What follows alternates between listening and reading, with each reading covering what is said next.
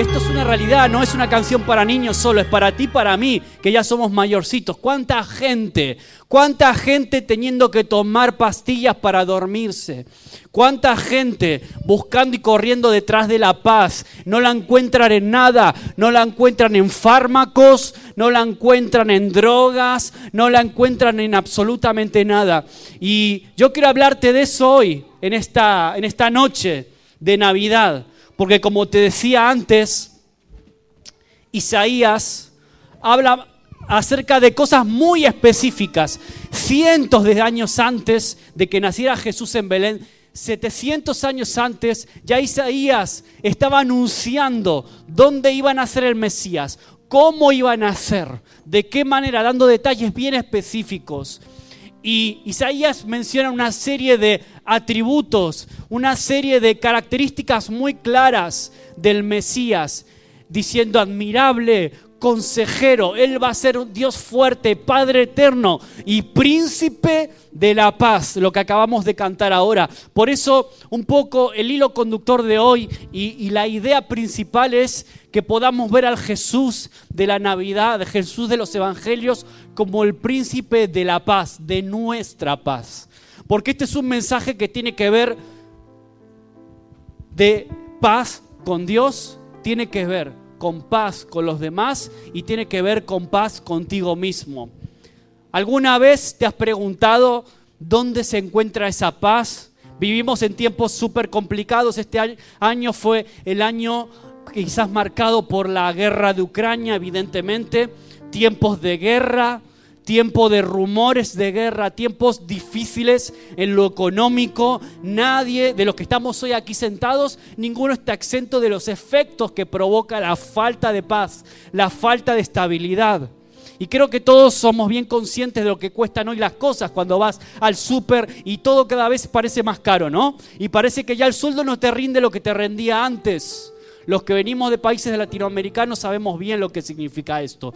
Esto que se está viviendo aquí en España, en Europa en general, en todo el mundo en parte, esta inestabilidad económica lo que hace es generar ansiedad en tu corazón y en mío si no estamos en paz con Dios. Si no hay paz en mi corazón, es muy fácil entrar en ansiedad. Es muy fácil entrar en, esa, en esa, actitud, en esa falta de paz que nos hace estar mal con Dios, nos hace estar mal con los demás y sobre todo nos hace estar mal también con nosotros mismos.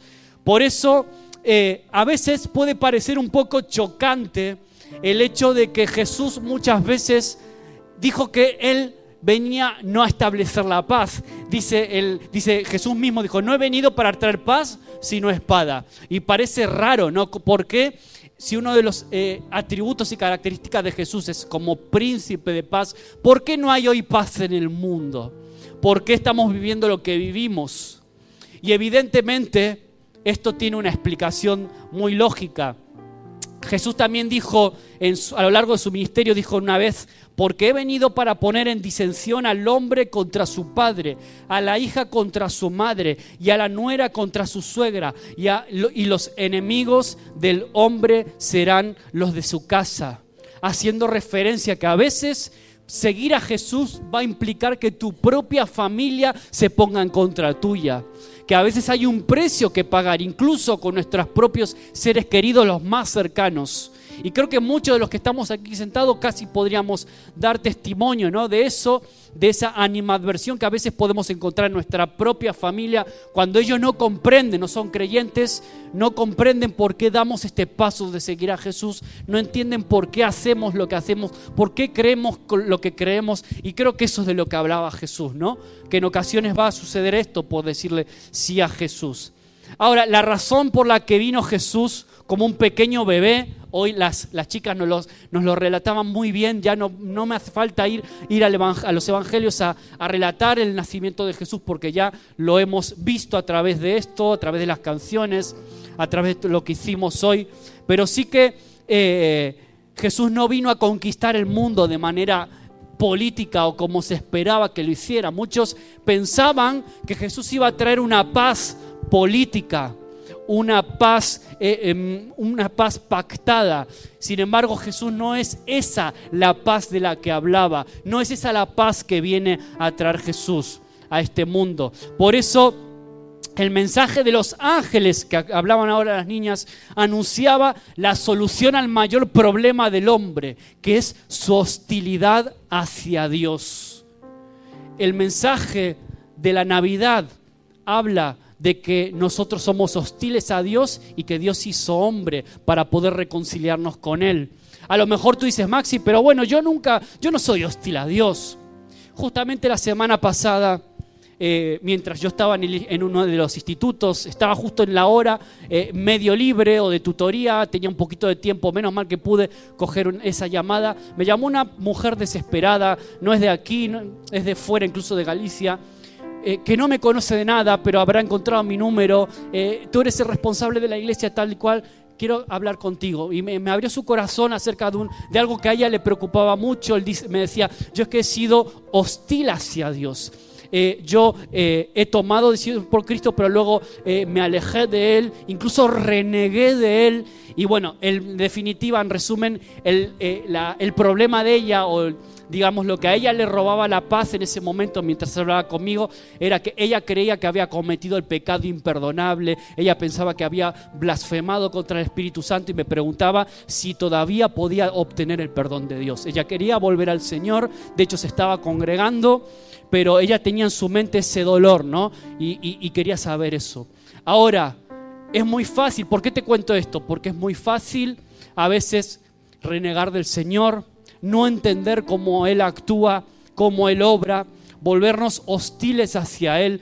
Y es nuestra naturaleza, la Biblia es bien clarita, eh, dice que nacemos hostiles a Dios. Hay algo en nuestra genética espiritual que se llama pecado y que nos separa de Él. La Biblia es clara, así que que no te vendan la moto el cuento de que somos buenos, de que nacemos buenitos. Y bueno, es la sociedad la que nos lleva por mal camino. No es culpa de nuestro entorno, de la falta de educación, no.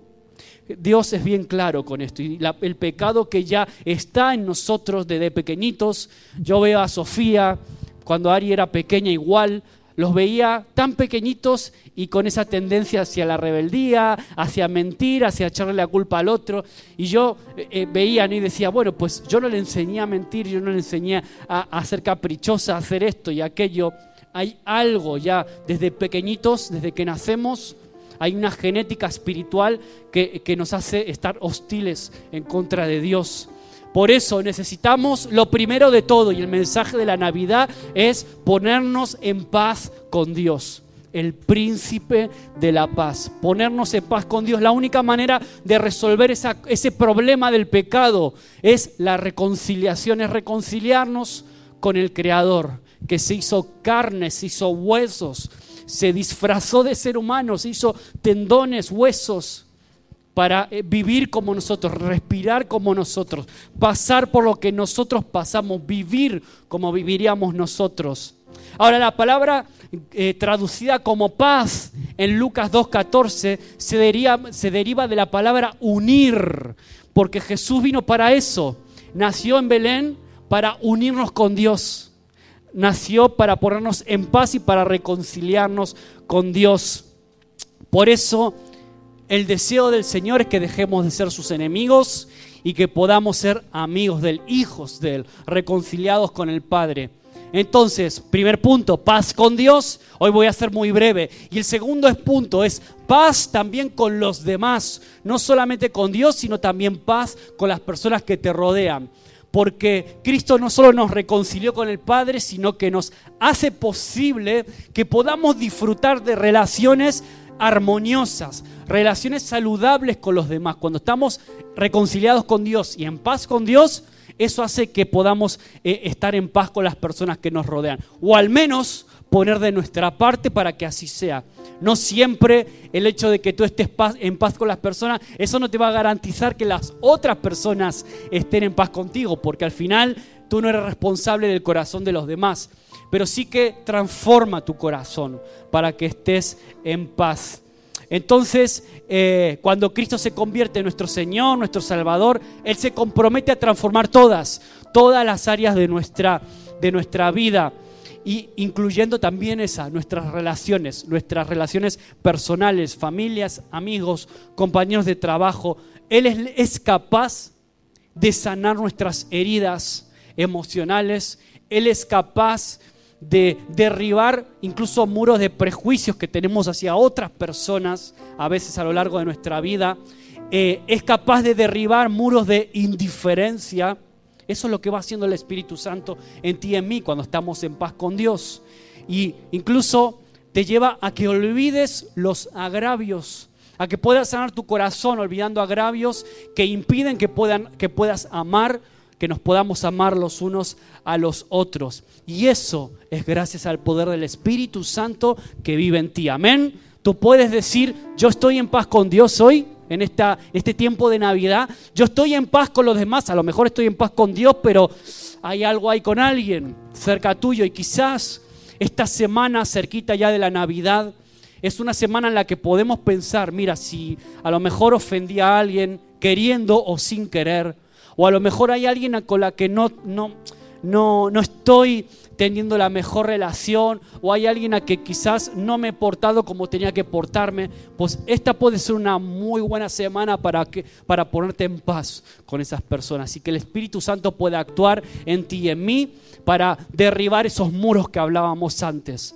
Paz con Dios, paz con los demás y paz contigo mismo. Paz dentro de ti mismo.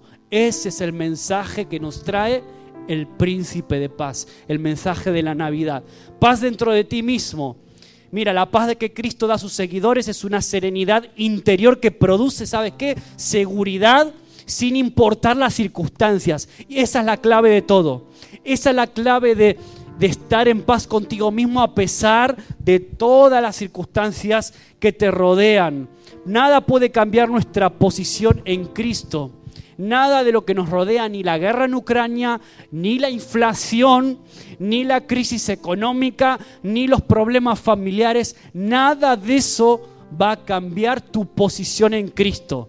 ¿Entiendes por qué uno de, uno de los objetivos de Dios en tu vida y la mía es que podamos tener ese tipo de seguridad para estar en paz contigo mismo? ¿Qué se necesita para tener paz? Si tú preguntas esto en el mundo, te van a decir, pues, una billetera bien gorda, llena de, llena de muchos billetes, una tarjeta de crédito potente, una cuenta bancaria, sí, una hucha bien gorda. ¿Qué se necesita para tener paz? Un buen colchón donde descansar, te diría otro. Otro te diría, pues, una buena esposa, un buen esposo, un matrimonio saludable, bueno. ¿Qué se necesita para tener paz? Amistades, te pueden decir otros. Es decir, hay un montón de circunstancias, hay definiciones de paz muy, eh, muy diversas por ahí que te pueden soltar las personas. Ahora la Biblia está bien en clara que la serenidad se desvanece cuando tú la basas en ese tipo de cosas sencillamente, porque todo eso es circunstancial. ¿Qué pasa cuando tu matrimonio va mal? ¿Qué pasa cuando tu billetera no es tan gorda? ¿Qué pasa cuando te quedas sin trabajo? ¿Qué pasa cuando vienen los problemas, cuando viene una enfermedad y esa, eso que te aparentemente te daba estabilidad y paz se empieza a tambalear? ¿Cómo está tu fe? ¿Cómo está tu paz interior? Y ahí es cuando se vuelan, se vuela todo, ¿no? Ahí es cuando se ve de, verdad dónde estaba puesto nuestro corazón. Ahora mira lo que dice Filipenses 4:7. Dice, la paz de Dios que sobrepasa todo entendimiento humano y guarda nuestros corazones y nuestros pensamientos en Cristo Jesús.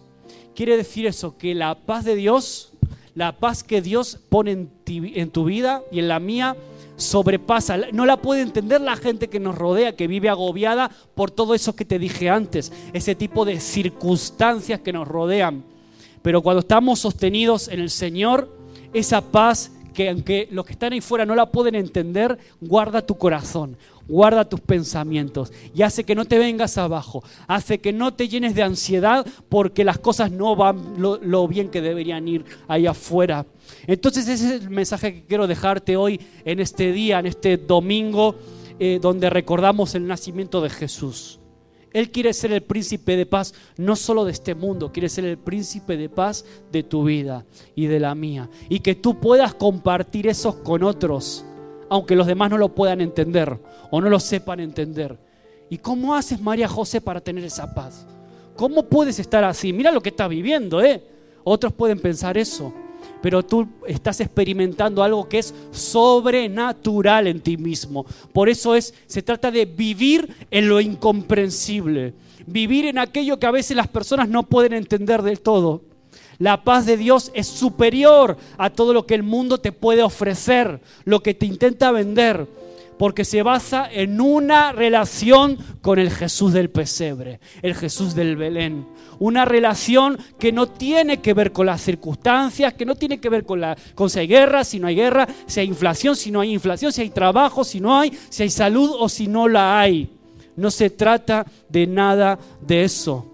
Porque mientras tú y yo estemos cubiertos por la mano de Dios omnipotente, no hay razón para que sintamos ningún tipo de temor, para que no estemos ansiosos o inquietos absolutamente por nada. Y que tú puedas decir en este final ya de año, que estamos porque hoy nuestro último domingo, juntos que nos vemos, nos vamos a ver ya el segundo domingo de enero, que tú puedas decir en este último tiempo del año, Señor, yo quiero estar en paz contigo, con los demás.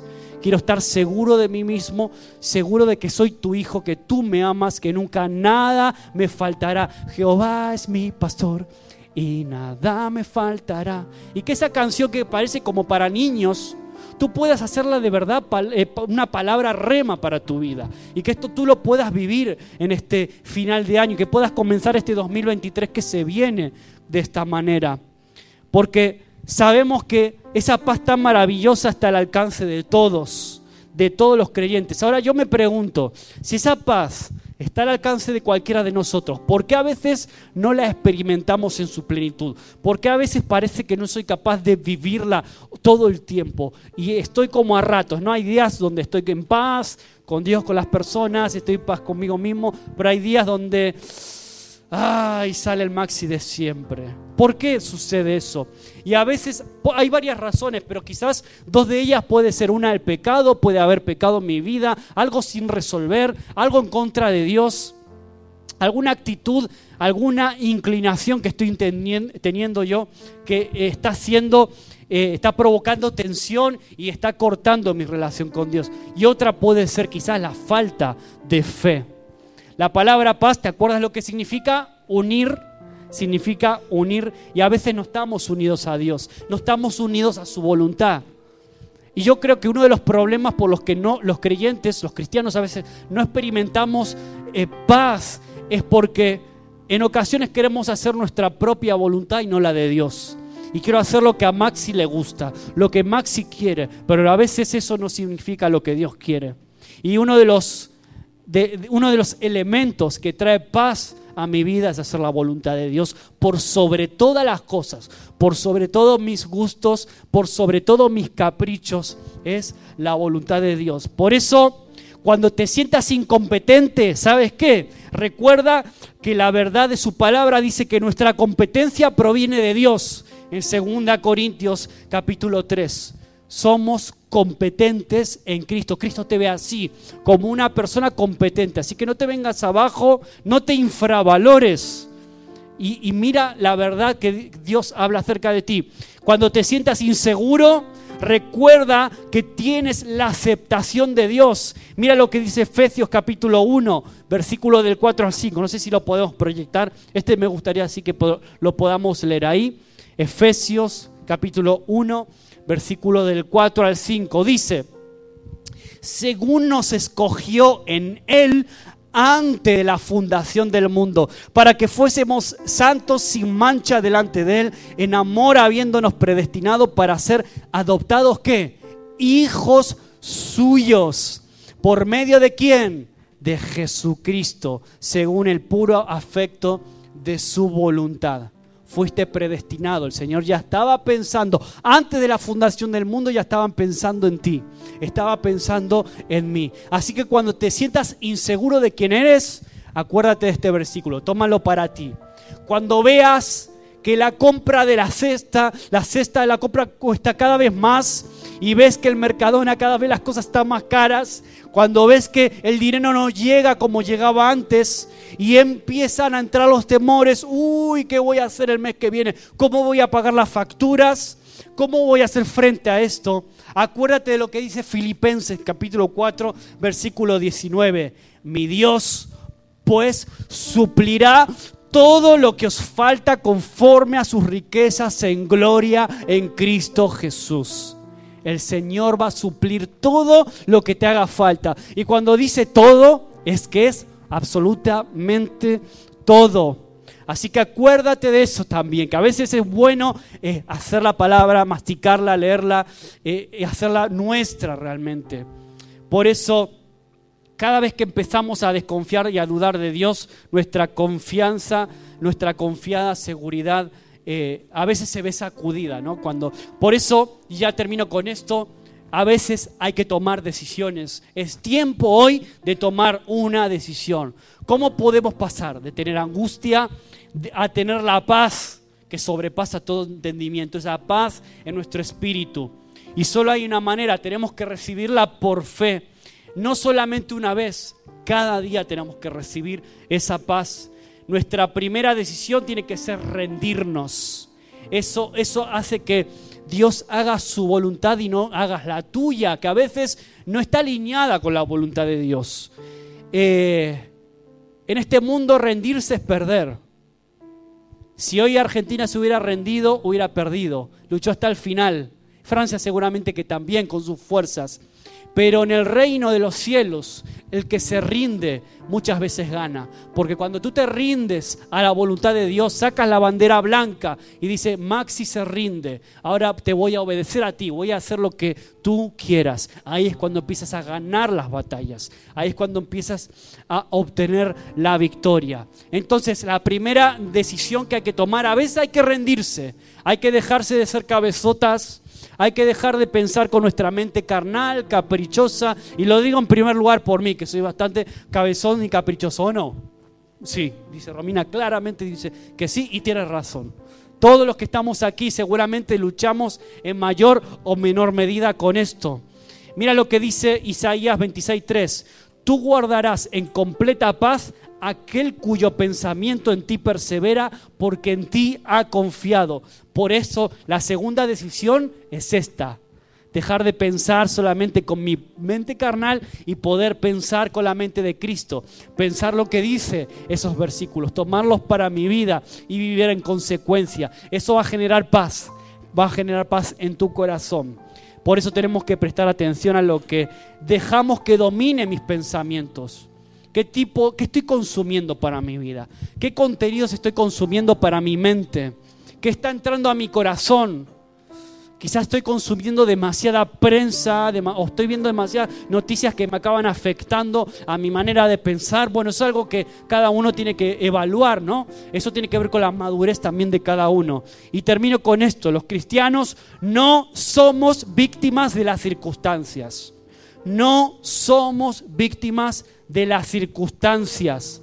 Señor dejó bien en claro que tenemos que vivir alejados de la ansiedad y que podemos elegir un camino mejor y correcto. Jesús de hecho prometió a sus discípulos, ¿sabes qué? Mi paz os dejo, mi paz os doy, no como el mundo la da. Jesús otra vez en otro momento dijo, no se turbe vuestro corazón ni tenga miedo a pesar de lo que venía Jesús, en los últimos momentos de Jesús, las últimas horas de su vida, y él estaba infundiendo ánimo a sus discípulos. No se turbe vuestro corazón ni tenga miedo. Quizás esta puede ser una buena palabra para ti en este final de año, en este tiempo navideño, que vas, donde todos vamos a poder compartir con amigos, familias y demás.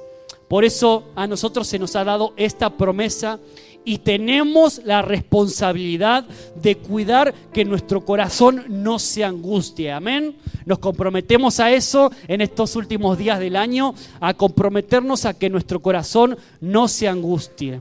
Así que yo te animo a que te pongas en pie. Vamos a, a orar sobre esto, terminar este tiempo orando acerca de esto.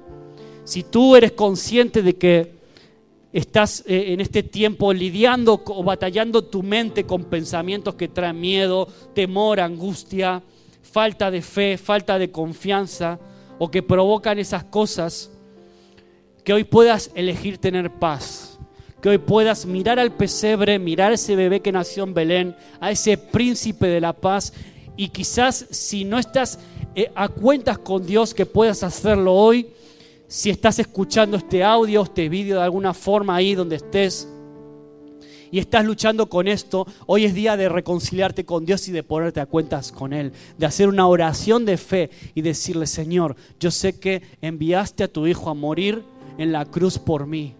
Yo sé que derramó su sangre para limpiarme de mis pecados, porque quiero estar en paz contigo. Quizás estás en un tiempo en el que tú sabes muy bien en tu corazón que no estás en paz con los demás. Hay ciertas personas en tu entorno, alrededor tuyo, cerca o no tan cerca, con las que no estás en paz. Pues hoy es momento de ponerte a cuentas Quizás eso sea lo que esté frenando y esté provocando a su vez la falta de paz en tu corazón.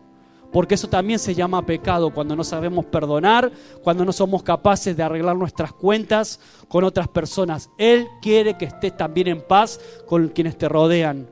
O quizás no estás en paz contigo mismo Quizás hay inseguridades aún dentro tuyo, quizás estés peleando en la manera en la que te ves a ti mismo o a ti misma.